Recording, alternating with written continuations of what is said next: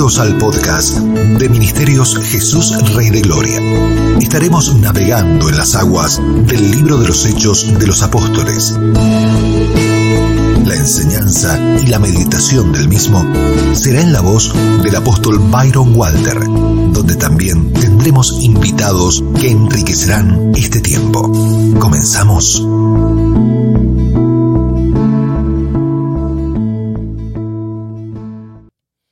Bendiciones, amado oyente. Qué bueno que conecta con nosotros este hermoso día. Un día de alegría, un día de gozo, un día donde hemos visto la fidelidad de Dios en nuestras vidas. Estamos tan alegres. Esperamos que usted se pueda sentir de la misma manera. Y bueno, hoy estaremos meditando una vez más en este podcast, en el libro de los Hechos, capítulo 6. Y por supuesto, tenemos invitados especiales gente preciosa de Dios que estoy seguro que enriquecerá en nuestra vida. Tenemos como invitado al apóstol Humberto Casanova, ¿sí? un hermano cubano que su ministerio está en la ciudad de Mérida, Yucatán, en el país de México. Una persona tan especial, el cual preside el ministerio Casa de Unidad y Restauración para las Naciones. Y le damos la bienvenida. Gracias por estar con nosotros. También tenemos al profeta David Balcázar, de igual manera que, pertenece a Ministerios Piensa Vida, allá en Villahermosa, Tabasco, México. Y es un placer también presentar a nuestro anfitrión, el apóstol Byron Walter, de Ministerios Jesús Rey de Gloria. Así que abra su corazón, por favor, en el nombre de Jesús, y sea bienvenido al podcast de Hechos capítulo 6. Y nosotros persistiremos en la oración y en el ministerio de la palabra. Agradó la propuesta a toda la multitud y eligieron a Esteban, varón lleno de fe y del Espíritu Santo, a Felipe, a Prócoro, a Nicanor, a Timón, a Parmenas y a Nicolás, prosélito de Antioquía a los cuales presentaron ante los apóstoles, quienes orando les impusieron las manos. Y crecía la palabra del Señor, y el número de los discípulos se multiplicaba grandemente en Jerusalén. También muchos de los sacerdotes obedecían a la fe. Y Esteban, lleno de gracia y de poder, hacía grandes prodigios y señales entre el pueblo. Entonces se levantaron unos de la sinagoga llamada de los libertinos y de los de Sirene, de Alejandría, de Cilicia y de Asia, disputando con Esteban. Pero no podían resistir a la sabiduría y al espíritu con que hablaba. Entonces sobornaron a unos para que dijesen que le habían oído hablar palabras blasfemas contra Moisés y contra Dios. Y soliviantaron al pueblo, a los ancianos y a los escribas, y arremetiendo, le arrebataron y le trajeron al concilio. Y pusieron testigos falsos que decían, este hombre no cesa de hablar palabras blasfemas contra este lugar santo y contra la ley. Pues le hemos oído decir que ese Jesús de Nazaret destruirá este lugar y cambiará las costumbres que nos dio Moisés. Entonces todos los que estaban sentados en el concilio, al fijar los ojos en él, vieron su rostro como el rostro de un ángel.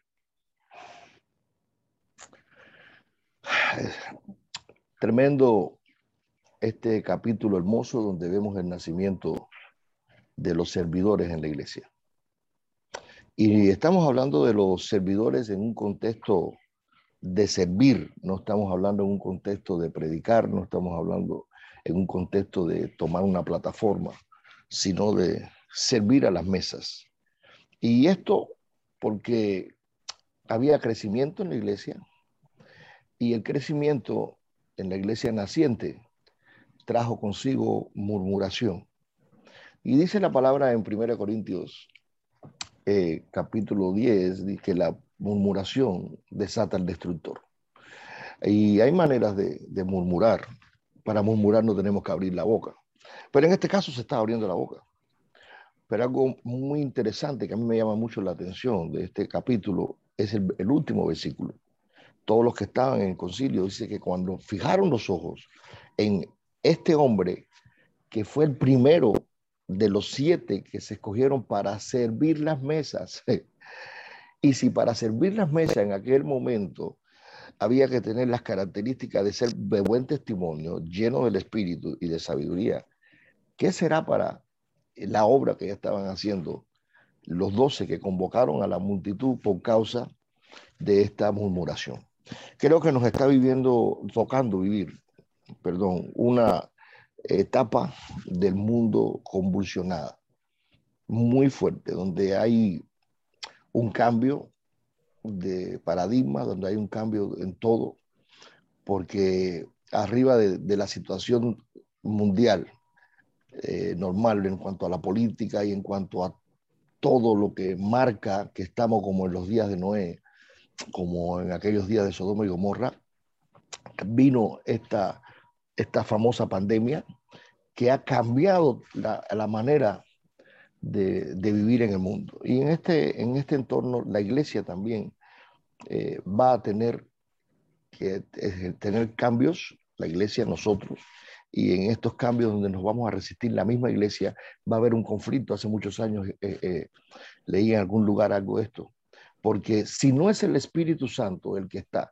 en alguien que sirve, será otro espíritu dice que por causa de, la situación que se dio por el crecimiento, que fue la murmuración, los dos se convocaron para escoger a siete hombres. Y este capítulo, en la segunda parte, se centra en el primer hombre, que dice que era varón lleno de fe y del espíritu.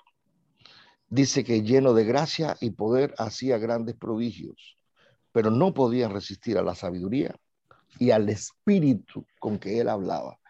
Hoy decimos a veces muchas palabras y no hay ese respaldo que tuvo este servidor de las mesas. Que Dios nos dé la gracia y el discernimiento desde nosotros para todos los que van a servir.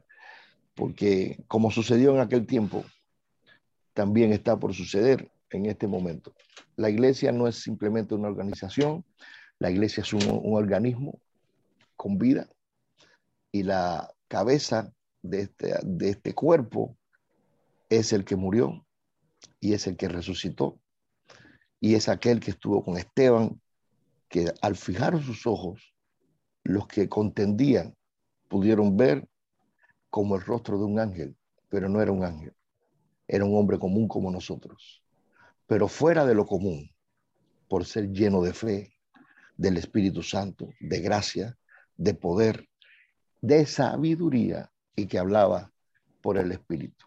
Que Dios nos ayude para que seamos ministros competentes con estas características que parecen muy simples, porque sí lo son, pero es el proceso por donde Dios nos pasa para después de ser procesado poder mostrar la presencia y el poder de aquel que nos llamó, nos capacita y dice, le toca el turno en medio de una sociedad, como le dijo el Señor Jesús a los discípulos, los envío como ovejas en medio del lobo, sean sencillos como palomas, prudentes como serpientes, pero rujan como leones.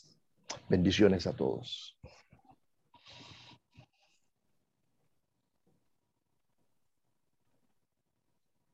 muchas, muchas gracias por la invitación y buenos días a todos. Qué gusto escuchar y, compartir la palabra con ustedes. Bueno, yo lo que puedo agregar, ¿verdad? Que el Señor me habla a mi corazón en, este capítulo, precisamente es eh, la, el, el devenir de la historia de la iglesia desde un Hechos 2, donde hay una manifestación de poder y em, una unidad en la que hay una, una comunidad todas las cosas, en la que se comparten las cosas. Y el crecimiento de la iglesia obligó a que estos siervos de Dios tuvieran una, una organización, se convirtiera en un organismo vivo la iglesia. Y tendría que haber un cierto grado de organización para poder eh, administrar, servir, tener, conocer al número de creyentes, conocer a, a los que estaban ayudando, servir, ¿verdad? Y vemos que esto inicia con estos doce siervos de Dios, apóstoles eh, del Cordero, llenos, ¿verdad? Y junto con ellos una iglesia que empezó con un número y después en un abrir y cerrar de ojos ya eran tres mil y luego fueron creciendo, creciendo eh, eh, exponencialmente. Al haber una mayor cantidad, vemos que el enemigo empieza a poner trabas, como por ejemplo en un Hechos 3, 4, 5, donde ya hay situaciones en las que el enemigo se quiere empezar a meter a, hacer contra al avance de la iglesia, como siempre lo ha querido hacer. Sin embargo, esto obliga, ¿verdad?, al, al Señor a apropiarse de ministros eh, competentes, como dice el apóstol Humberto. Y una de las cosas con las que empezó a, hacer mella el, eh, el enemigo fue la murmuración o las quejas que devenían de una quizá alguna inmadurez en parte de, la, eh, de, los, de los creyentes. Y los apóstoles nos estaban dando abasto y estaban dejando el, el ministerio de la palabra y la oración para servir. Entonces, fue un punto eh, en el que, como dice el apóstol Humberto, hay un nacimiento de, esta, de este ministerio del diaconado, que es el servir. Y a mí la las características de estos varones en cuanto a lo que tenían era eh, la llenura del Espíritu Santo, que fueran de, buen testimonio, llenos de sabiduría, pero esto, estas tres cosas servían para la obra, pero había otras características que aquí eh, podemos sacar y las voy a tratar de mencionar y las saco de, de los nombres. Por ejemplo, Esteban su significado en el nombre era corona o coronado. Y nosotros tenemos que tener en, cuenta que nuestra corona como servidores debe ser nuestro Señor Jesucristo. Felipe viene del significado de ser amante de los caballos, Filipos. Y los caballos hablan de, que eran impetuosos para la guerra sin temor. Eh, Prócoro era su significado que dirige el coro o que dirige o que es líder de la alabanza o de un, o de un dirigente de, inclusive de bailarines o de, o de coros. Nicanor es, significa victorioso, conquistador o, vencedor de hombres. Timón significa ilustre que da dirección o, o gobierno. Parmenas significa permanente o que es fiel Nicolás viene de conquistador o victorioso del o sobre el pueblo. Y estas, estos significados de estos nombres de estos varones, creo que el Señor no los eligió nada más porque sí, sino que para contrarrestar un espíritu de murmuración que se estaba moviendo entre los hombres, eh, estas características, además de las tres primeras, tenemos que cumplirlas nosotros también al ser servidores. Cristo como corona, nosotros prestos para dar guerra al enemigo, dirigir la alabanza, o sea, ser adoradores, mantenernos en victoria, ser tan sabios y tan, tan, eh, tan, tan sensibles al Espíritu que podamos nosotros ejercer una dirección y un gobierno de parte de Dios. ser fieles a nuestro Señor, ser fieles a los siervos, a los ministros que ministran y mantener una victoria de nuestro Señor por encima de los que aún todavía no alcanzan esa madurez. Y por último, otras cosas más que agrega Esteban es que además tenemos que ser llenos de gracia y de poder. E, Esteban, al servir, bueno, estos hombres, también luego entramos con Felipe, pero estos hombres al servir hacían señales, prodigios y se movían en unciones tanto evangelísticas, proféticas, etcétera, etcétera. Era, eran hombres que verdaderamente manifestaban lo que mi amado apóstol Humberto decía, el espíritu con el que, con el que servían para hablar, eh, para hablar y para compartir lo que ellos tenían que hacer, que era servir. El espíritu eh, era lo que se manifestaba en ellos. Así que que Dios nos ayude y que sigamos siendo esta clase de ministros competentes que, que ayudaron a transformar y hacer crecer más la iglesia. Dios les bendiga. Muchísimas gracias, apóstol Humberto. Muchísimas gracias, profeta David, por eh, tan lindo aporte del capítulo número 6 del libro de los Hechos. Sean ustedes muy bendecidos. Creo que todos los que van a escuchar en, en el momento en que este podcast esté fluyendo y generacionalmente recordarán que en el año 2021, el día 16 de septiembre, Dios levantó apóstoles y profetas y entre ellos ustedes con el aporte de bendecir sus corazones. Eh, el libro de los Hechos, para seguir mencionando algo más del capítulo 6, escrito, como dice en el primer capítulo, eh, Lucas, el médico amado, eh, hacia, hacia su hijo ministerial, eh, habiéndole escrito el Evangelio hacia él, que lleva el nombre de Lucas, y luego ya el libro de los hechos de los apóstoles, que realmente es ver al otro consolador, como dijo nuestro poderoso Salvador, cabalmente en Lucas serán sobrevestidos Lucas 24. O en San Juan 16, vendrá el otro consolador, tomará de lo mío y os lo hará saber.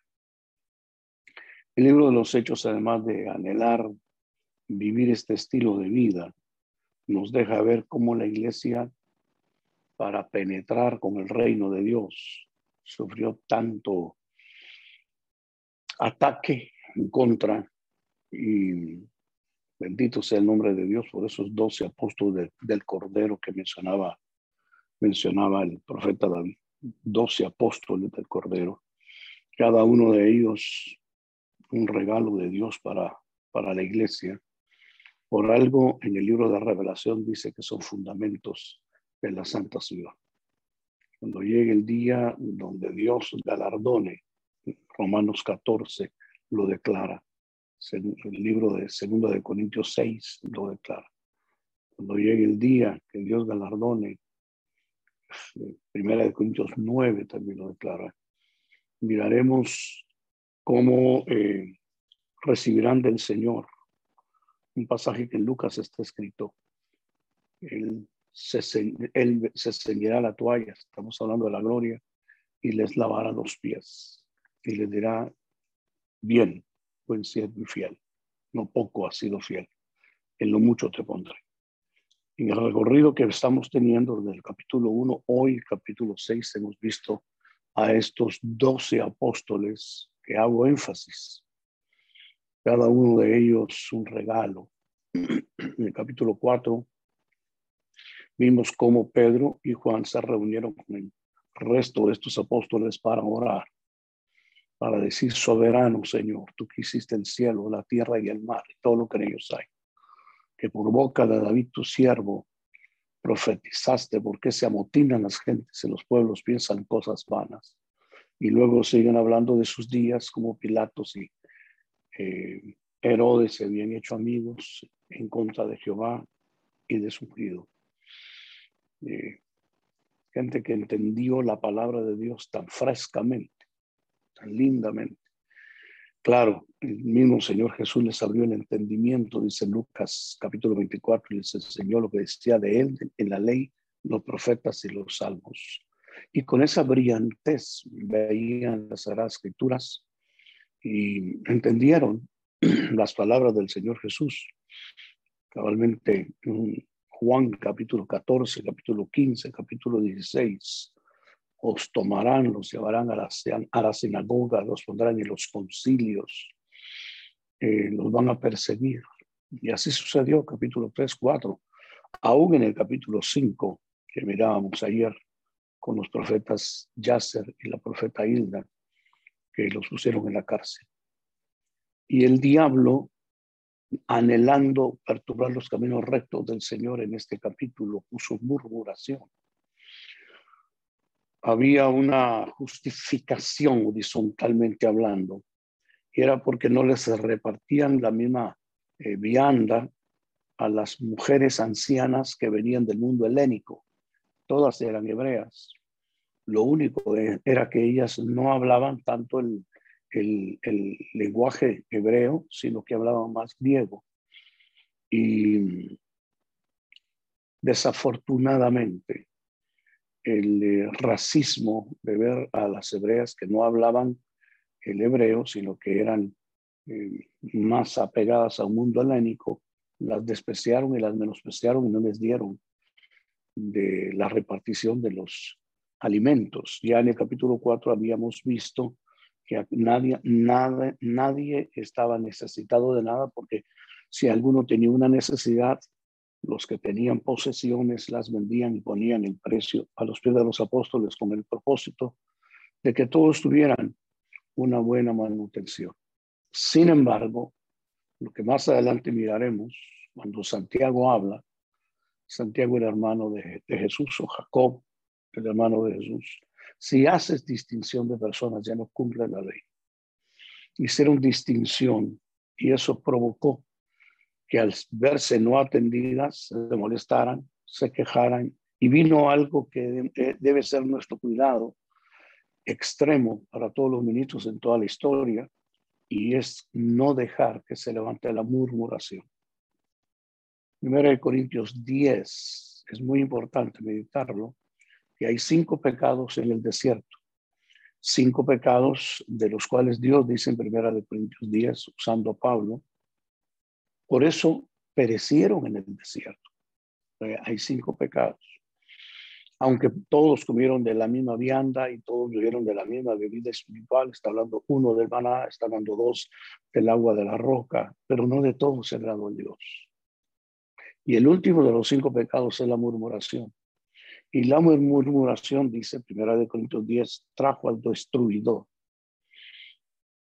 Los apóstoles con ese tino de haber comido y bebido con el Señor por 40 días después de su resurrección, donde Él le dio mandamientos por el Espíritu Santo sobre el reino de Dios, que es diferente a los reinos humanos, en donde a través de Mateo el Señor le dice a sus discípulos, saben que los que son más grandes o se creen grandes entre los gentiles son los que más eh, tienen un dominio y se valen de las masas, pero entre ustedes no.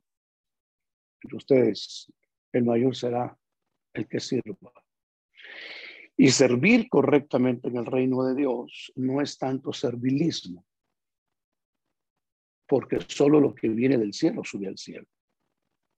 Si lo que nos va a llevar a servir es merecer un aplauso, merecer ser vistos, ese servicio no es un servicio digno, a menos de que sea en el mismo sentir que, que hubo en Cristo Jesús, como dice Filipenses 2, o segunda de Corintios 6.